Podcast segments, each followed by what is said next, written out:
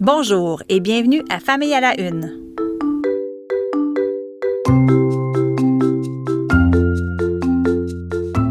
Mon nom est Maude Goyer et voici ce qui a retenu mon attention ces derniers jours dans l'actualité liée à la famille, à la parentalité et aux enfants.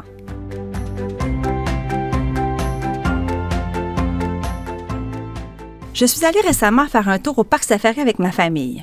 J'ai bien aimé ma visite. Il faut dire qu'il n'y avait pas beaucoup de monde et qu'il ne faisait pas trop chaud, ce qui a bonifié mon expérience. Je me suis demandé si c'était pareil pour les animaux. Je me suis demandé à quel point eux aussi souffraient de la présence de la foule ou de la température. Ma fille a lu dans mes pensées et m'a demandé si c'était possible, vraiment, qu'une girafe, un éléphant ou un tigre soit heureux au Québec, où le mercure peut descendre jusqu'à moins 30. Hum, je n'ai pas su quoi répondre.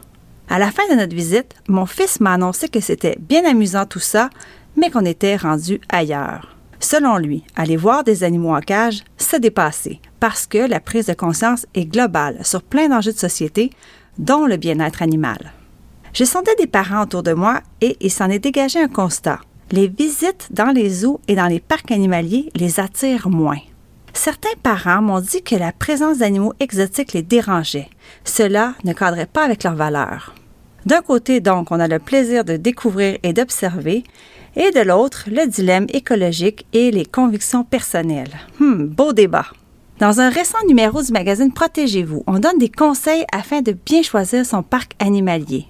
On peut entre autres s'assurer qu'il a un permis valide du ministère des Forêts, de la Faune et des Parcs, de même que l'accréditation appelée Aquarium et Zoo accrédité du Canada ou ASAC. Il s'agit d'un bon point de départ.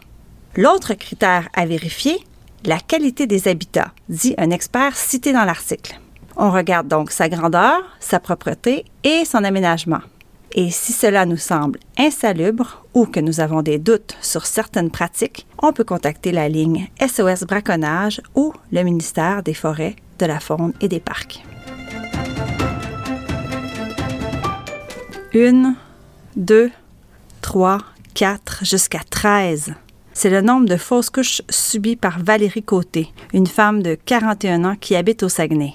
Son conjoint et elle ont commencé à essayer de fonder une famille en 2005 et ils ont finalement eu un petit garçon en 2014. Je me suis entretenue au téléphone cette semaine avec Valérie. Elle m'a raconté à quel point son parcours a été difficile et qu'il a été rempli de désespoir, de tristesse, de souffrance, de colère et d'incompréhension. À certains moments, m'a-t-elle raconté, elle se sentit incompétente, coupable, honteuse et même abandonnée.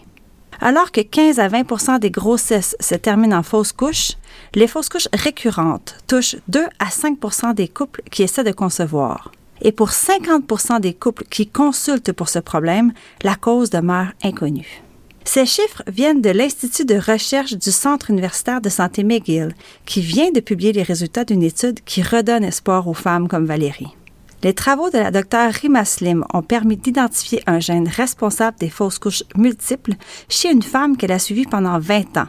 Cette femme, imaginée, a fait 16 fausses couches. Cela démontre que la génétique pourrait être en cause dans les cas de perte de grossesse récurrente et que la science pourrait bientôt donner des réponses aux couples qui désirent ardemment un bébé et qui sait, éventuellement, des solutions.